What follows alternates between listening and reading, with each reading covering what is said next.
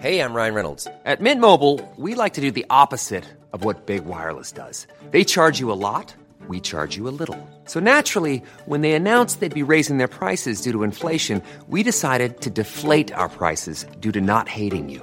That's right. We're cutting the price of Mint Unlimited from $30 a month to just $15 a month. Give it a try at mintmobile.com slash switch. $45 upfront for three months plus taxes and fees. Promo rate for new customers for limited time. Unlimited more than 40 gigabytes per month. Slows. Full terms at mintmobile.com.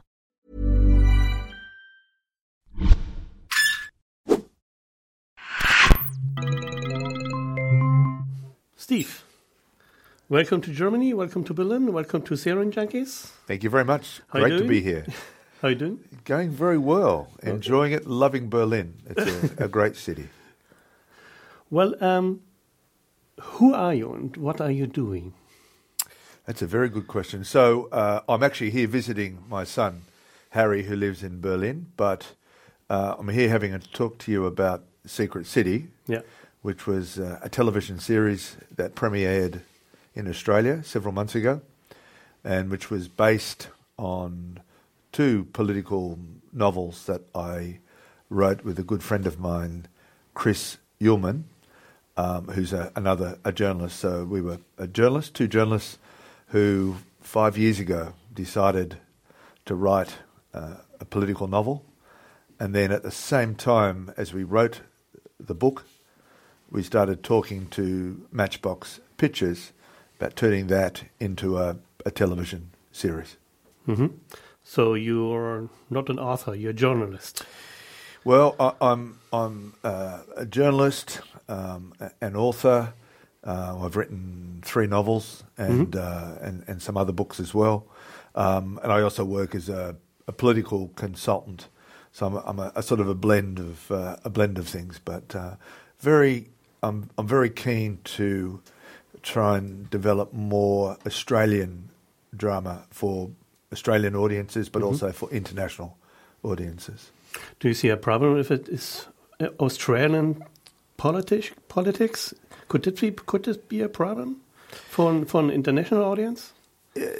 Not really, because the themes, political themes, and political drama is universal.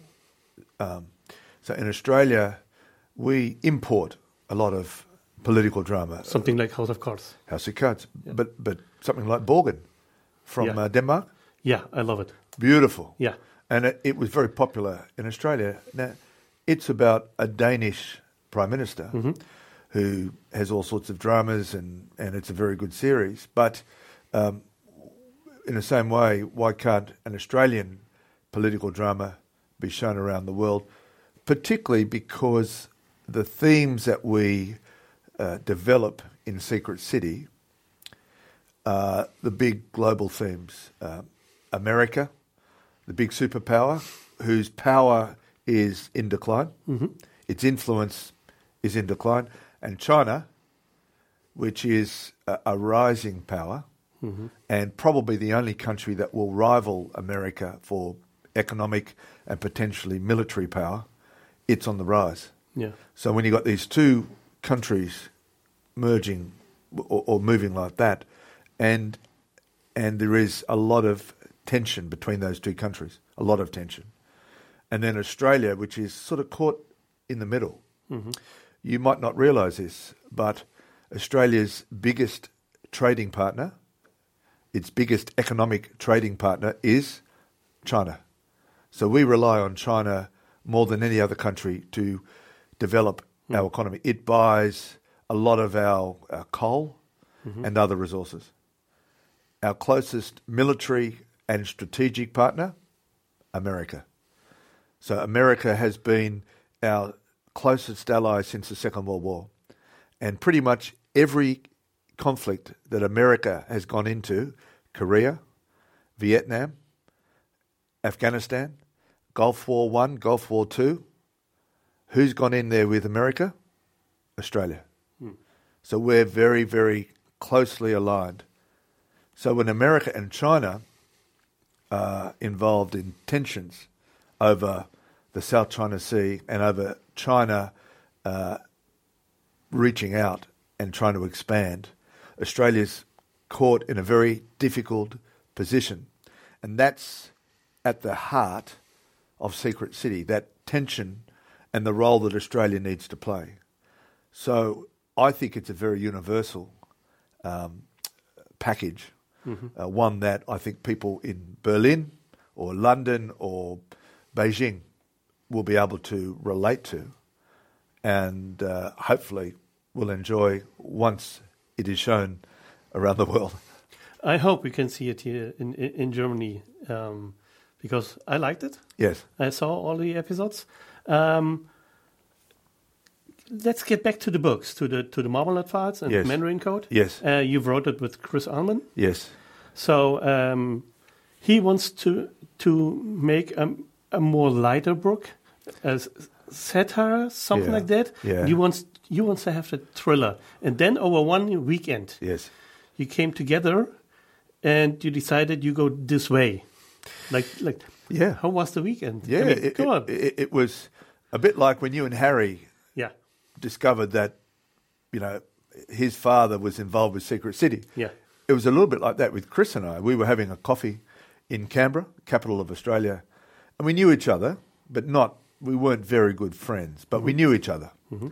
And we were just having a coffee one morning. Uh, He's a journalist too. He's a very yeah. if- He works for um, the ABC, which is our national broadcaster, public broadcaster. Mm-hmm. Yeah. Very, uh, he's very very influential journalist Mm-hmm. in Australia. And uh, at the time, I worked for uh, News Corp, uh, Rupert Murdoch's. Mm-hmm. Uh, so we were quite different uh, in terms of in terms of our, who we worked for. Mm-hmm. Quite different, but we knew each other, and we were having a coffee one morning, and, and he started talking about this idea for a TV Yeah. series, a, a, a, a sort of a satire, mm-hmm. as you say. And he told me about this idea that he had, and I thought that's that's a great idea. And I separately had been working on plans for a sort of a political thriller, a mm-hmm. novel. So we thought, let's see if we can bring the two together. So several days later, we sat down with a, a blank sheet of paper and we said, okay, what's your idea? And we wrote it down. And, we, and then, you know, what's your idea? We wrote that down. So we had these two ideas. We thought maybe we can work work on these and bring them together. So we did. So he started writing his idea. I started writing my idea. We set up a Google shared doc. we set up a, a, a shared doc. Um, I live, I work in Canberra, but I live in Sydney, which is uh, three hours away. So it'd be like um, if if I was in Hamburg, well, you know, Munich, and he was uh, in Berlin, um, and we started working together on weekends and day, you know, in in between our our job, started writing the, this novel, The Marmalade Files, and then we um, we got a publishing deal with uh, a publisher, a book publisher, for, for two books, and then we started uh, talking to Matchbox Pictures to a, a, a woman, Penny Chapman, who's uh, probably the most um, experienced and, and renowned TV producer from Australia. So uh, she did uh, responsible for things like um, the Slap, uh, Oh, yeah, yeah, the Slap, Yep. uh, the Straits, uh, which was some years ago, uh, and going back some years, uh, uh, shows like Brides of Christ, um, Devil's Playgrounds, Mm-hmm. uh, which is about the Catholic Church. Um, so she's very experienced. And we started talking to Penny um, about this idea we had and how we'd like to develop it for television. And she was very keen because she also wanted material to develop for a political thriller. So we we gave her the first book, Marmalade Files, and she read it and said, "Yeah, it's not bad, but it's it's not it's not enough. It's it's the bones of a TV series, but it's not enough." So we said, "Well, we're working on a second book." So when we wrote the second book, Mandarin Code, which came out two years after the first book, it was written more as a, a thriller, a bit more, uh, a bit more tension and uh, drama, and it was written very much with the idea that it would, um, it would uh, work towards a television program like Secret City. So that's sort of how how the project evolved. So, um, what do you think is the difference between a journalist and an author? right now, from your perspective? Yeah, that's a good question. Um, I mean, I mean, a lot of a lot of um, journalists write books. A lot of them write non-fiction.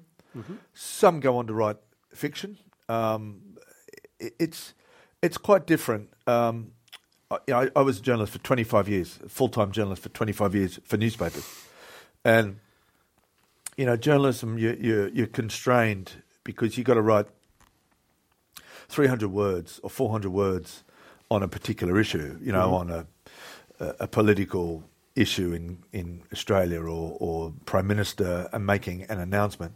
You know, you just sort of you, you put it out there. Um, but being an author is very different because you have to uh, develop a story, a narrative, from the first page to the last page, and it has to all, you know, it has to hold together. So it's a very different process. Um, the other thing about the other thing about writing a novel like these these novels that we wrote, um, you want to make them very authentic. So we did a lot of research into areas that we were not all that familiar with to make sure that the books resonated with uh, authenticity and authority.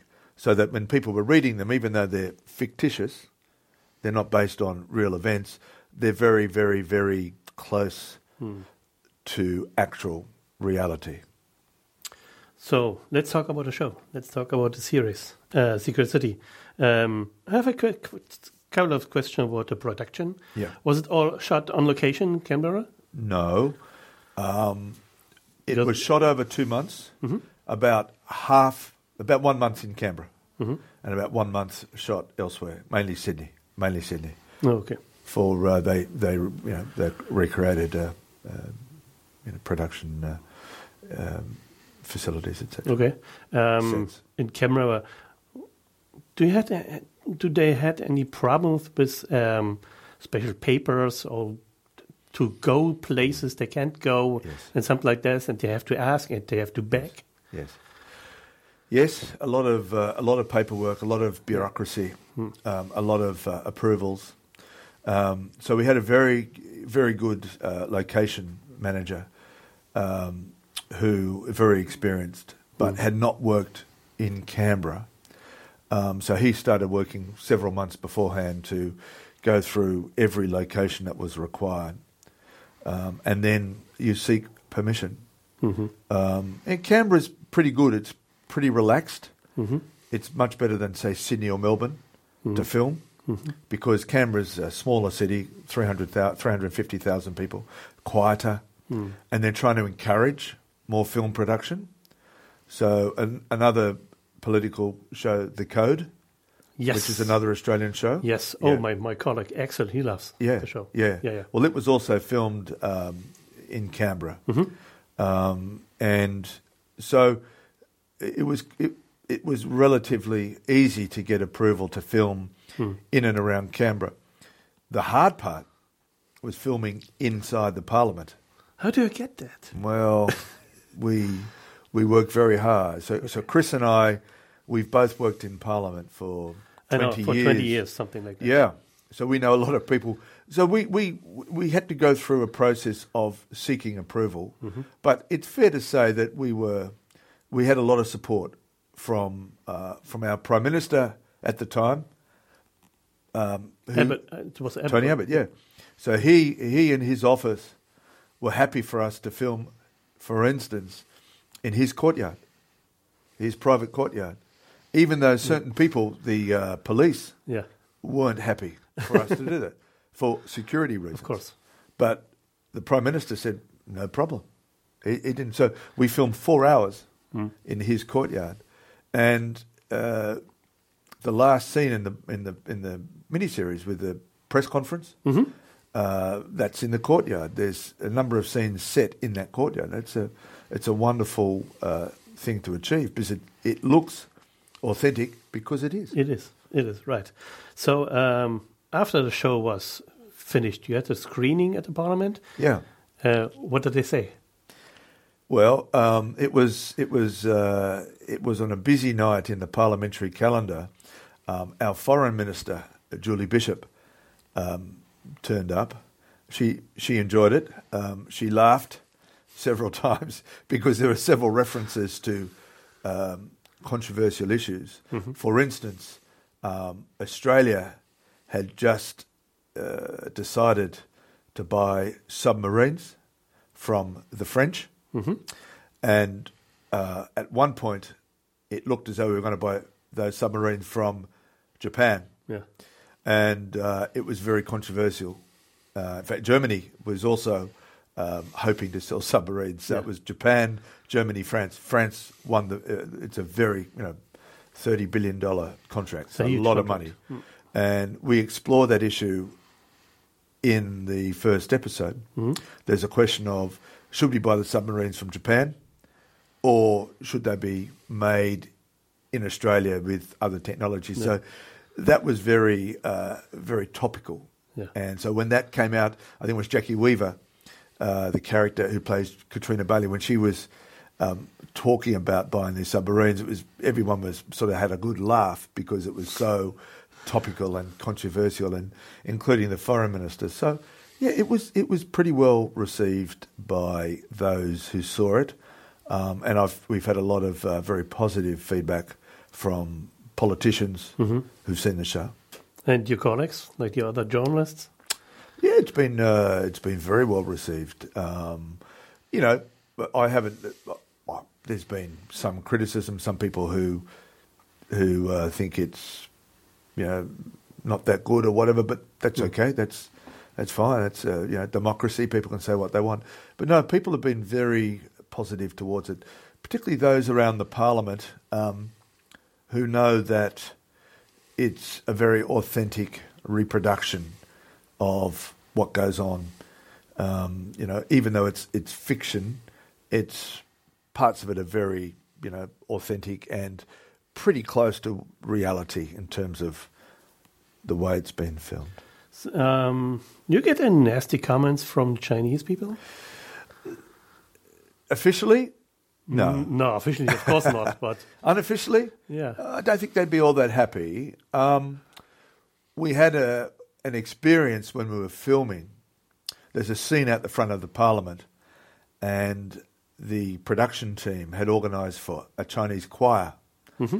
and they turned up and they saw these free Tibet yes, banners, yes, and they had a look and said, "No, no, no, no, no," and they called the Chinese embassy yeah, and they came up. The Chinese embassy came up within minutes and started filming because China Tibet is a very sensitive yes. issue. In Germany too. So the Chinese choir Hey, it's Ryan Reynolds, and I'm here with Keith, co star of my upcoming film, If, only in theaters, May 17th. Do you want to tell people the big news? All right, I'll do it. Sign up now and you'll get unlimited for $15 a month in six months of Paramount Plus Essential Plan on us. Mintmobile.com slash switch. Upfront payment of $45 equivalent to $15 per month. Unlimited over 40 gigabytes per month. Face lower speeds. Videos at 480p. Active Mint customers by 531.24 get six months of Paramount Plus Essential Plan. Auto renews after six months. Offer ends May 31st, 2024. Separate Paramount Plus registration required. Terms and conditions apply if rated PG. they took off. We had to get another choir in to film, and that caused a, a, delay in filming. So um, the Chinese, um, uh, I, I don't think they'd be all that pleased with it.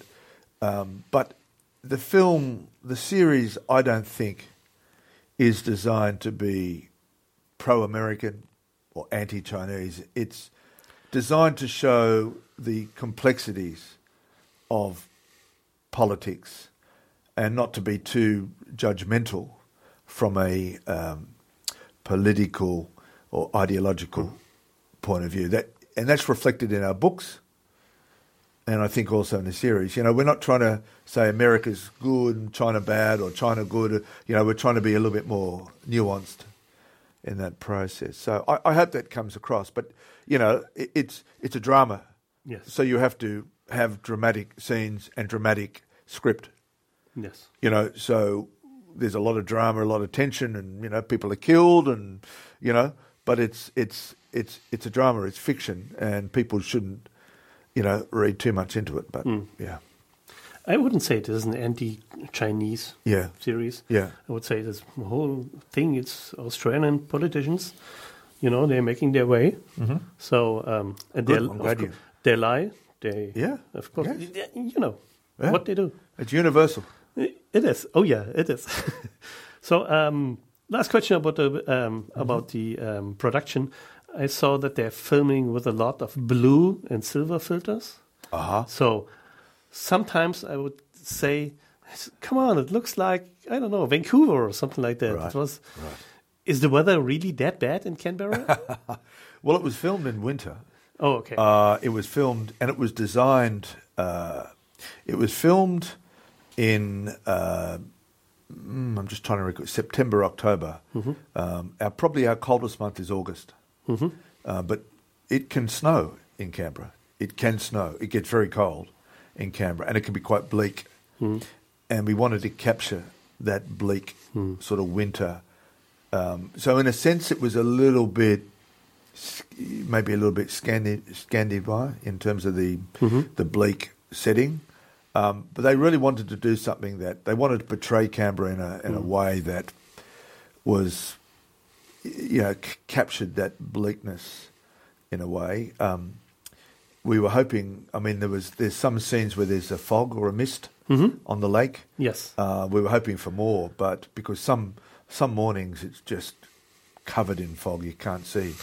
but we didn't get too many of those days Yeah. when the filming was taking place. Yeah. So in a way, it's uh, it, it could have been even bleaker. But yeah, I think they set out the uh, very much set out to capture that bleak bleakness that Canberra, you know, can can have, and and you know try and characterise the city in a in a way that's you know quite um, enticing from a, a viewer's point of view. So let's talk about the actors. Yeah, How do you get Anna Torv to play the main character? Harriet Dunkley. Yes. Yes. Well, um, Anna. Um, An- Anna is an Australian actor who's spent a lot of time in America for the last, I think, eight to ten years, perhaps. But she comes back to Australia. In fact, she was in another production that Matchbox um, produced for um, Foxtel um, about Gallipoli, about Gallipoli, about uh, war correspondence Yes. In Gallipoli. Um, and so she's uh, very familiar, of course, with Australia and Australian production. She was also in another film, recent film, The Daughter. Uh, that it, it, yeah, okay.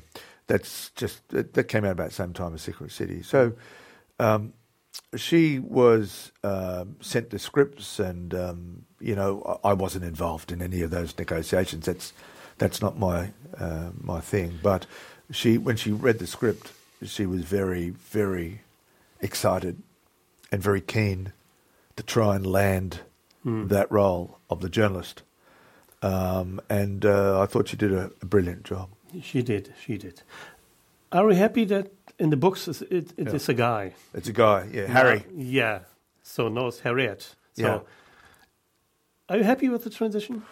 Yes, uh, it was it was a, a big uh, change to make, but when they were writing the Secret City scripts, that that was their big their their really big decision to take. But they felt that they could develop a more interesting character as female female protagonist. Uh, to have a female journalist who's uh, who's very uh, very committed to her profession and a very interesting relationship with other characters like her ex-husband Yes. uh, Kimberly Who is now Kim? who's yeah Yeah. yeah so it was they decided they thought it would make for a really uh, interesting character and they asked whether we were comfortable with it Chris and I and we thought about it and then we said yes because you trust them to do the right thing and to come up with you know, good strong storylines and to develop characters that are very compelling Yeah, it's. I mean, it's still a thriller, not a soap. So it's not a soap Yeah. it's a thriller How did, it came they up with the idea to make Kim a transgender, or was it in the book? Or It was in the books, yeah. Was in the books, okay. Yeah. So Kimberly was um, was based on characters that, that we that Chris and I developed for the first book, Mm-hmm. and um, and and uh, yes, I won't. Yeah, and I think we kill her off in the end of the first book. Um, and she, uh, but she was based on loosely based on some people we actually know in Canberra Oh, who were a little bit different. In in our books, she um, is a man who dresses in women's clothing. hmm In the series, she's a woman. She's had yes, the operation, yes, so it's a bit different again between the books and the series. Although in the series, she's played Kimberly is played by a man, yeah, Damon Herriman. yes, and very, very good. I have Very to say, good- great character. yes, wonderful yes. actor. Yes. Um, a part or, or a plot of the story is the Australian defense minister Yes. has an affair with Yes. the wife of the Chinese ambassador. Yeah. Yes. Didn't he think about consequences? Well, um, I mean, the story goes goes. I think they know each other for twenty years or something. she was a translator back in Beijing, In Beijing, Beijing, and Beijing, yeah. something like that.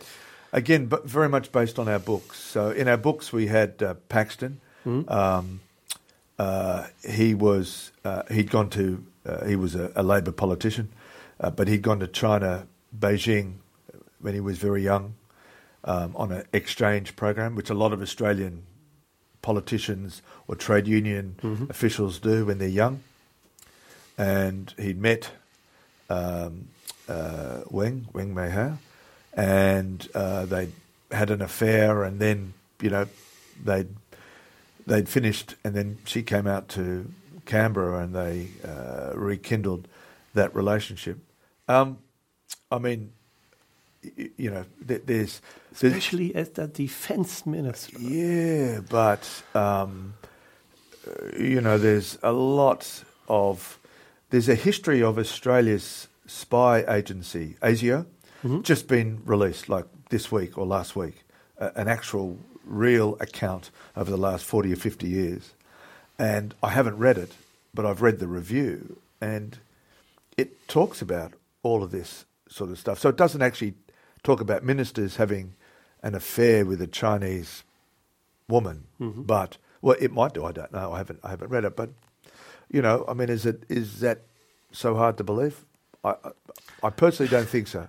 I would say no. I would say no. Yeah. um, for the audience who Yes. didn't read the books, Yes. um, we can safely say now the, the, the show is over, uh, the series is over. Dancer Yeah. is, I would say, the man behind something like that. Um, it was quite shocking. Is it the same in the book? yeah. That someone who is really, really close to Harry? Uh, yeah, in the books, it's very much a um, a, a question of betrayal of of Harry, not just Dancer. Uh, Harry, our, our journalist, is betrayed by a number of people, um, politicians and others who he trusted. Um, so yes, it's uh, it, it's it's a little bit different in our books. Um, we actually develop the dancer character in our third book. Um, we we develop that character even even further, but it's it's a person who's doing work for an organisation, following orders, following orders, and thinking that he's doing the right thing, and that he's protecting the country, national security, and that he'll do pretty much anything to achieve that, even if it involves murdering someone who he loved. So it's um, yeah, it's a very important character. Um, the TV series and the book, the character is quite similar, but there are some differences as well. Some differences as well, but it's it's pretty close uh, to how we develop our Charles Dancer in the books. Okay. Um, we talked about that um, a little bit before. Is there a second season? I mean, I'm dying to get a second season, like Anna Torv, told me. Yeah. She's really behind it, but you don't know. We don't know yet. I mean, that's not a decision for me. I, I hope there will be, and I think there probably will be because um, I'm told there's a lot of interest in Secret City in terms of people wanting to um, show it, hopefully around the world, so people in Germany will be able to Yeah. to watch it. Um, it's coming out on DVD in Australia in a few weeks' time or a month's time. Um, it will be so it will be available for people to watch it if they haven't watched it on cable TV, which is the only way that it's been shown so far. Uh, will there be a second series? I hope so. Um, we're in the process of developing uh, an outline for a second series, but no decision has been taken, and uh, you know it's uh, it's uh, it's it's something that will take a little bit of time.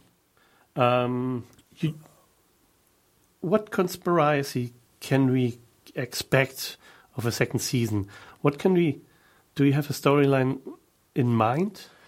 Well, that won't be up to. I mean, it will be. Uh, we, we've we've had some involvement, but they'll develop their own story outline, um, and they've come up with some ideas. But I, I can't tell you about those because they're confidential at this stage. But look, um, it will be. It will continue um, the the genre of political thriller, and it will continue to involve Harriet, um, and it will continue to look at the um, the complexities of those various relationships between journalists and politicians and and and um, spies and diplomats. It you know will continue in that sort of vein.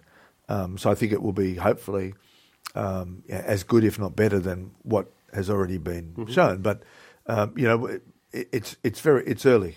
There's not a definite storyline Yeah. now. You know, episode one, episode two of a second series. That's it's a long way. I hope you that. can secure the cast because Yeah. the cast was amazing. Yeah. It wasn't just it wasn't not not only Anna Torv. So we know Anna here, here in Germany. So Alan Dale, we know him. Yeah. But you know that's probably it. The, the Australian characters we have. I'm sorry, but we have no idea who they are.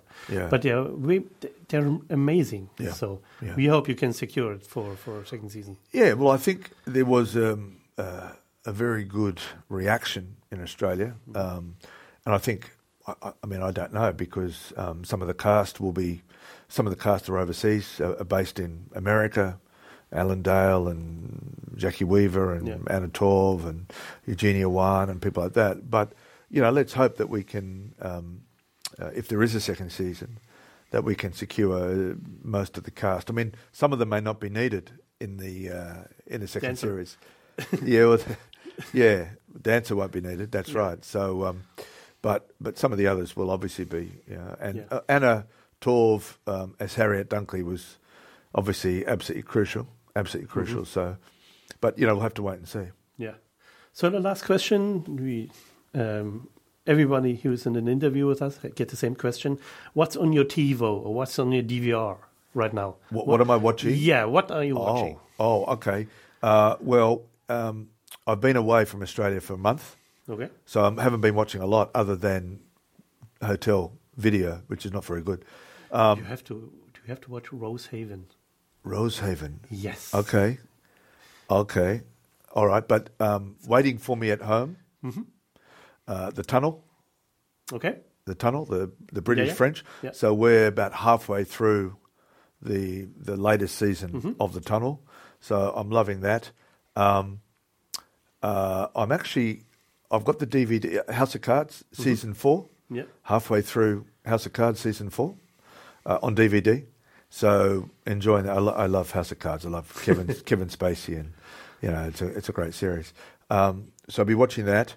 Um, there's I- I'm still to watch the the second season of The Code has been shown in Australia, but I haven't watched all of it. So I want to go back and, and watch that. So you know those sorts of shows um, I really like. You know, good strong political drama, uh, other other thrillers or other dramas. I love European um, television, um, so they're the sorts of shows that that we're watching or that uh, I've I've recorded that are waiting for me um, uh, So, back in Australia. Are these uh, mostly British or, or Scandinavian? Oh, a bit of both. I mean, the tunnel is uh, French Yeah, British co-production. Yeah. co-production. Yeah. House of Cards, American, obviously. Uh, the Code's Australian. So I, it doesn't particularly concern me. I like, I do like British. I love British shows. you know Luther, and uh, Yes. yeah, I love the tunnel. I like I like I love the bridge. What about Sherlock? Uh, yeah, don't mind Sherlock. Okay. I I, um, I enjoyed um, Follow the Money, which was the the Danish uh, Mm-hmm. Series, which was fairly recent in Australia. I really I thought that was very good. Uh, Follow the Money, and um, you know I thought that was a good. Uh, I thought they handled that. Uh, they made it very dramatic. Mm-hmm. The the storyline developed some good characters. Do you get the shows dubbed or with subtitles? Subtitles, yeah, Okay. they're not um, they're not dubbed. Okay. So In Germany, they don't mm, like subtitles. Everything must be dubbed. yeah, I've noticed. Oh yeah. I've yeah. noticed. Yeah. but you know that's cool. Um, yeah, look, there's so much good drama uh, Hmm. around, and um, yeah, and uh, yeah, and I, I I love film, so you know I haven't really thought too much about film other than um, I like to watch eight days a week the uh, film about the Beatles, which Mm-hmm. has just come out, which Ron Howard directed, which looks very interesting. Okay. So thank you very much. Mariano, thank you very much. Appreciate Thank it. you.